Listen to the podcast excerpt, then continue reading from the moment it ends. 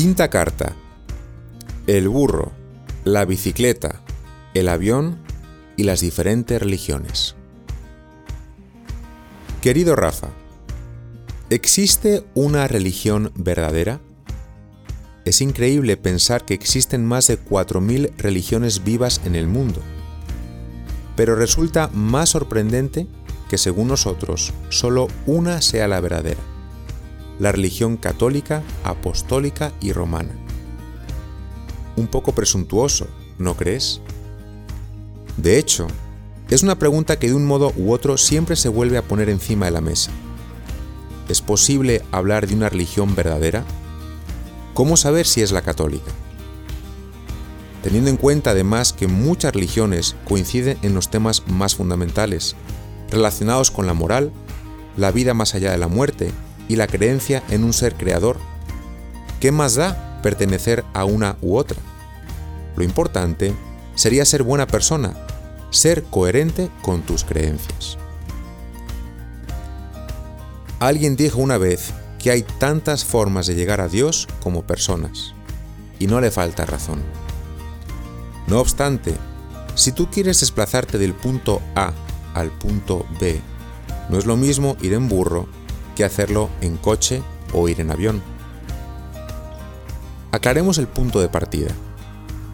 El problema no está en analizar qué tanto tienen en común el cristianismo con las demás religiones, sino en descubrir precisamente la gran diferencia. La pregunta del millón no versa sobre los valores que comparte con otras creencias o sistemas morales, el respeto, el amor, la tolerancia, etc., sino más bien en descubrir dónde reside su novedad, indagar en lo que el cristianismo tiene de único y de irrepetible respecto a todas las demás religiones.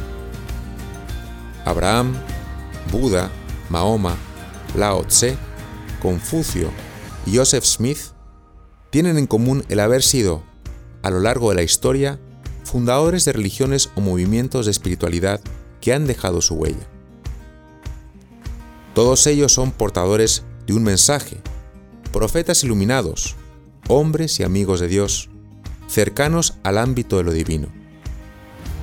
Pero sencillamente no son Dios. En ninguno de sus escritos se atribuyen el ser Dios o como Dios, o ser una sola cosa con Dios. Nadie está tan loco. Pero resulta que hace 2000 años apareció un individuo proveniente de una familia pobre y que se ganó la vida como albañil trabajando junto a su padre. Y resulta que este individuo dijo algo que nadie nunca en la historia de la humanidad había dicho ni ha vuelto a decir. El que me ve a mí, ve a Dios. Y por si esto fuera poco, afirmó algo igual de fuerte. Yo soy la verdad. Una locura. Alguien que dice semejante barbaridad, una de dos, o está loco o es Dios. Y si hubiera estado tan loco, no creo que al día de hoy habría gente funcionando con un calendario universal basado en el día de su nacimiento. El judío, el cristiano, el musulmán, el shintoísta, el confucionista y el mormón tienen que comprar un billete de tren basados en el calendario cristiano. Pero vamos a ver, Pater, me podrías decir. Una cosa es que alguien diga que es Dios y otra muy diferente que realmente lo sea. Buen punto. ¿Qué hizo aquel individuo para demostrar que era Dios? algo que nadie había hecho hasta ese momento ni ha conseguido realizar después, resucitar de entre los muertos. ¿Y cómo sabemos que esto es cierto? Porque nos lo han contado por escrito los que lo han visto. ¿Y cómo sabemos que los evangelios narran lo que Jesús hizo y dijo realmente? Rafa, qué buenas preguntas. Todos los escritos que nos hablan de la vida de Jesús son copias de los originales autógrafos. De estas copias existen hoy más de 5.000 entre papiros y pergaminos.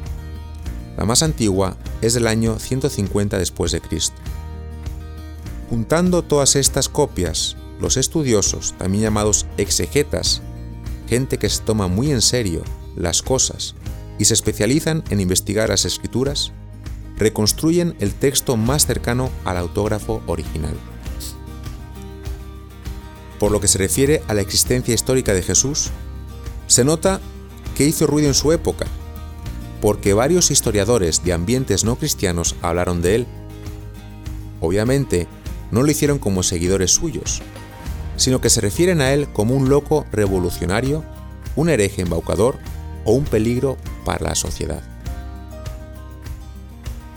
No quiero cansarte con esto, pero por citar algunos, el historiador romano Tácito escribe en sus anales sobre la condena de un tal Christus durante el imperio de Tiberio. Plinio el joven menciona a Jesús en una carta del 112 después de Cristo a su tío el emperador Trajano. Suetonio en sus Vidas de los Césares del 120 después de Cristo. Flavio Josefo en sus Antigüedades judías del 94 después de Cristo. El griego Luciano de Samosata y Celso, un filósofo pagano, también mencionan su nombre. Y así podríamos seguir, pero no quiero convertir estas cartas en tratados voluminosos de apologética. Al fin y al cabo, cuando se trata de datos, tú mismo los puedes buscar en Internet. Pero sí te comparto esta reflexión. Homero, Platón, Horacio o Virgilio vivieron antes que Jesucristo, algunos cientos de años antes. ¿Por qué nadie pone en duda sus existencias o la veracidad de sus escritos? ¿Por qué cuando se trata de Jesús, curiosamente, se cuestiona prácticamente todo? Increíble, aunque entiendo que es un personaje que causa conflictos. Rafa Analiza un momento el impacto que el cristianismo ha tenido en la vida del mundo, en tu propia vida. Por ejemplo, ¿de dónde viene la distribución del tiempo semanal con un fin de semana que culmina en un día festivo, en el que por ley no se trabaja? Pues fue instituido por el emperador romano Constantino en el siglo IV, para celebrar el Día del Señor.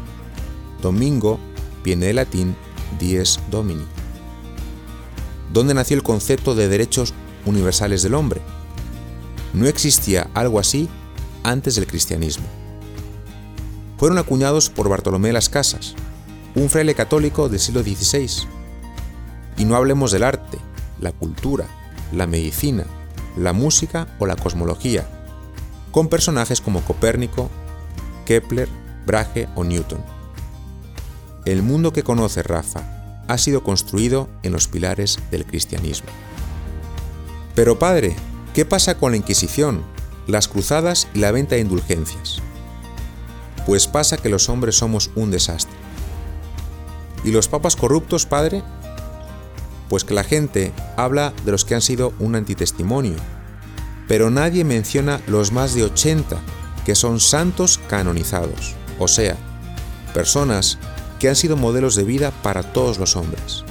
Porque canonizar quiere decir poner la vida de una persona como canon, modelo o regla para los demás. ¿Y las riquezas de la iglesia? Rafa, ¿a cuáles te refieres?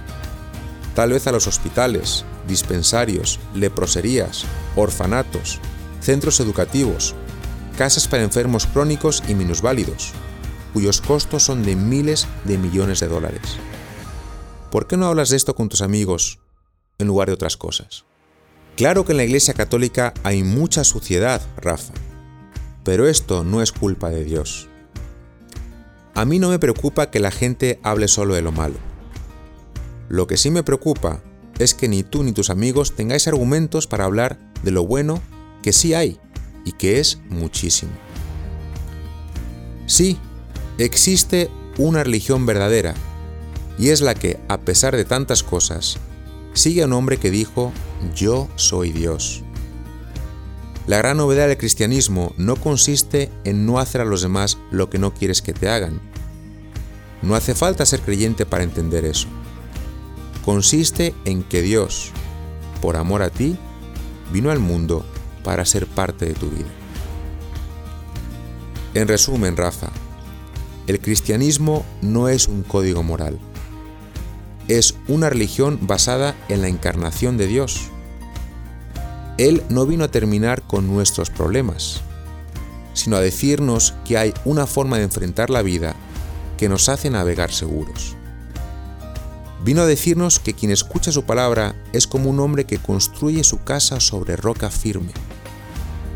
Todos estamos llamados a llegar a la otra orilla, a la visión de Dios cara a cara. Pero no es lo mismo hacer la travesía en burro, en coche o en avión. Yo elegí lo más rápido y lo más seguro, la Iglesia Católica. ¿Y tú qué vas a elegir? Te dejo un propósito sencillo Busca en Internet datos más específicos, en millones de dólares o en cantidad de instituciones, sobre lo que la Iglesia hace en el mundo. Y cuando te hablen de lo malo, ten alguno de esos datos en tu cabeza. Un abrazo, Rafa.